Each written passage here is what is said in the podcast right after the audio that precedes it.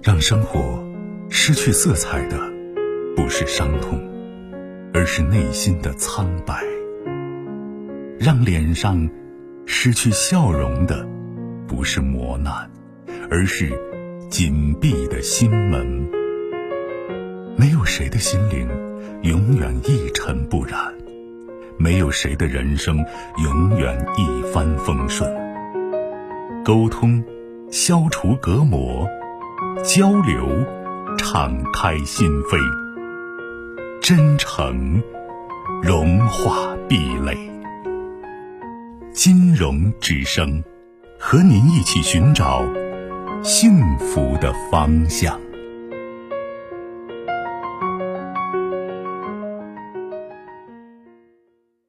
喂，你好，久等。喂。啊，喂，金阳老师你好。哎，您说，我听着啊。啊啊，对。我我是我不会说普通话，我是一个孤寡老人。嗯。我的确无一个亲人，从小就失去了父母亲，连半个家人，不管啥人都没有。我有呢喃事，我想叫你给我出个主意。您说我听好吗？啊，我这场思想还紧张。没关系啊。慢慢说。啊，我失去了丈夫，呃，没有人，我身体不好，我我把我走出去，我走出去以后，老汉现在也生了病了，生了病了，呃，人家的孩子也不管他爸，呃，我不知道我手还是走。呃，等于说您前夫已经去世了，是吗？也没有钱，也没有啥。嗯。呃，我有娃呢，我是一儿一女，不管我，不管我，我给他说，我说是，你看你是现在有了病了，看把妈咋弄去，这还喊的呢，把他小车，呃。你开上午和年是腊月二十五，也不停走的，本什么也不给我打电话，不给我打电话，我现在还有腰间盘突出、压背的，呃，腿左腿是走路是一拉一拉的，呃，我回到我原来的老家，老家是个山区地方，我没有水吃，没有水吃我也没办法，呃，我现在六十七岁，我知不道我。怎样办去？嗯，你有个人叫我，从在早我都感觉到这个人还还在呢，还在的话，我还想背叛这个情面。我自小就是个是个心肠心善人，呃，背叛情面。但是，你你他家里的儿儿女四个不管，不管我也没办法。原来我病得很，我就说我一个，我也啥都能干。我呃也能开三模，也能开电模，啥车都会。我就是在我呃我走到这人家前呢是个城市，这城市我就以前就卖我样式，卖样式怎么混模，混模的去年的今年一九年的呃腊月二十八，我把。我腿疼病也得下了，现在我无依无靠，我知不道我怎样办的。先归家，有些时候想先归家，先民政局的，我可有娃呢，有娃呢，这个娃。我没办法说，你再一说的话，我胡叫胡我呢，胡给我脸上变死，胡胡那个再一那个那媳妇都要去干离婚。我没有个啥啥亲人，连娘家也没有，也没有结过没，也没有家门证，也没有。自小我父母死了以后，我婆把我抱到大路上，一个外地人帮我养母，把我养大以后，我的父亲也是。也是包养喝的，我的在那个养母家的，我的爷爷也是包养家的，呃，也是包养喝的，没有人跟我出主意。我想来想去，我都想问问你，看我怎样办家。你看，我听了您这个身世，真的值得很值得同情。呃，我觉得您确实也这一辈子受了很多苦，遭了很多罪，也不容易。但是面对目前这种现实，同情也好。怜悯也好，没有意义，知道吗？我就想针对您目前所处的这种状态，我想谈一下几点我的想法，好吧？第一点就是您现在找伴儿，找伴儿的目的是相互照应。如果呢，只是一方索取，一方付出，注定是长不了的，也不现实，知道吗？哦，就是您记住这个，就是你要找个伴儿，说的通俗一点，人家对你有用，你也得对人家有用，否则的话，这日子没法过。你把这个前提弄好，这是第一。第二，就是针对目前这样一个状态下，就是你现在就是现在找的这个伴儿，现在他的儿女也不管，对吧？你也没有能力去去给他看病干嘛的，这是一个现实问题。就是。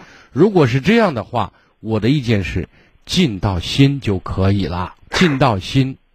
如果说您说我尽心也尽不到了，就是说我现在没有办法，就是我连我都照顾不好，我连我都照顾不了的前提下，那就不要考虑这个问题了，因为超出您的能力范围了。您明白我的意思啊？明白明白。啊，第二点，就第三点是什么？针对您的子女，您一儿一女嘛，他们现在不管你，不赡养你，这是他们失德。不管您以前对他们是怎么样子的，哪怕教育方式不对呢，但是您一把屎一把尿把他们拉扯大，这是个事实，就是他们有责任有义务赡养你。如果他们不尽为子女之责的话，你跟他们在这儿说也没用的话，我建议您就是告他们起诉他们，至少他把赡养费要给您掏了呢，要把赡养费给您掏了。哦，金勇老师，我都想过，我考虑啥呢？我考虑，我以后还是要就把你现在这娃子把你一对对。我现在想告诉您，您顾不了那么多，您现在得罪不得罪，他们都不会管你，你懂吗？充其量，您哪一天不知道什么时候腿一蹬您歇了，告诉他，告诉你子女，那他就是负责把您送到火葬场一烧，骨灰盒给您扔哪儿都不知道，您知道吗？再说，我想说一句话，就是人死如灯灭，你管不了那么多了，知道吗？您现在才六十七，您不是九十七，您不是熬天呢，您是熬年呢。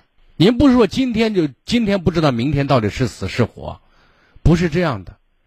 您今天说大不大，说小也不小了，对不对？但是不是说今儿咱过了，明儿咱可能就没了，不是这样的。您九十多岁、八九十岁，可能是另外一种说法，但现在为止，您要保证您能活下去，知道吗？对，好吧。就说，如果他们给您不掏赡养费，您就要告他。你不要管他，是丢人呐，干嘛？他都不要脸了，就不用留脸给他了。我考虑我自小没有父母亲，本来，呃，咱不说那没用的，您知道吗？不，本来了，没有人。我今天节目一开始我说，没有人可以决定自己出生在什么样的家庭。就说我现在不想去跟您深究孩子为什么会发展到这一步。我相信您不是有心的，但是结果不好，咱不说这个了，咱现在说具体的事儿该怎么办。哦，好不好？我想叫你给我指个明我我现在就给您说的意思是这样的，知道吗？我给，那是我这个娃一搞，这胡跟你说呢。他他再怎么说，他总不能拒绝说不承认你是他妈吧？哦，我还脏话，脏话侮辱我呢。就是随他，这个随他，他给您说，他说什么？我不是，我现在给你讲啊，如果他在社会当中行走，他能说这样的话的话，他连人都不算。如果他连人，他把自己不当人的话，你记住，那些法官也不会把他当人，那就是该怎么办怎么办，不会跟他在这好说的。你不你不照这个法律来去做的话，那人家就强制执行的。知道吗？就是你现在要保证你能活下去，这就是我给您讲的。然后回头呢，您您您现在有低保没有啊？现在没有。就是您可以在您的就是不是领了三年，领了三年。不是这些事情，你看这些事情，您因为我是干部，我是大学生，我在教育局里呢。所以呢，你说他还在教育系统呢，都算为人师表的一个行业呢。他把事做成这样，好，他可以说上一千条、一万条您的罪。他，我现在在在想，他他能说您什么罪？他说我爸死了，然后你找老伴儿了，对不对？你给我丢人了，他还能说个什么？他把自己往我活了。所以我现在想告诉你。他连做人最起码的标准都没了，都丧失了。你说我这是个穷汉家庭，我只晓是别人的人，别人。我给您说的，您听明白了没有？我听明白。那我就给您不多多说了。是给你表达看我可以不可以这样做，我就感觉到是啥，我自小没有背背没有人，我感觉到我太空，我别人现在同情我，我是个能干的人，我在大队当过书记，一个人可要帮我重说一个老汉，重说一个老汉。我现在想说的意思是，如果是这种情况，我刚才第一条我就跟您谈了。你要去找一个找一个归宿，再找别人了。不是，您要找一个归宿，一个非常重要的前提，知道吗？就是您能给能够照顾到别人，你才能要求别人照顾你。你不能说我就找一个人准备照顾我呢。如果你的存在没有意义、没有价值的话，人家照顾你是不可能的，懂吗？这是前提。我想呃想过去过来丢人，那但是现在谈不上丢人，谈不到丢人，是要能够活下去，生存是第一位的，好吧？哦，对对对。但是有前提条件，我刚才讲了，我就不啰嗦了，好吧？您保重啊，再见。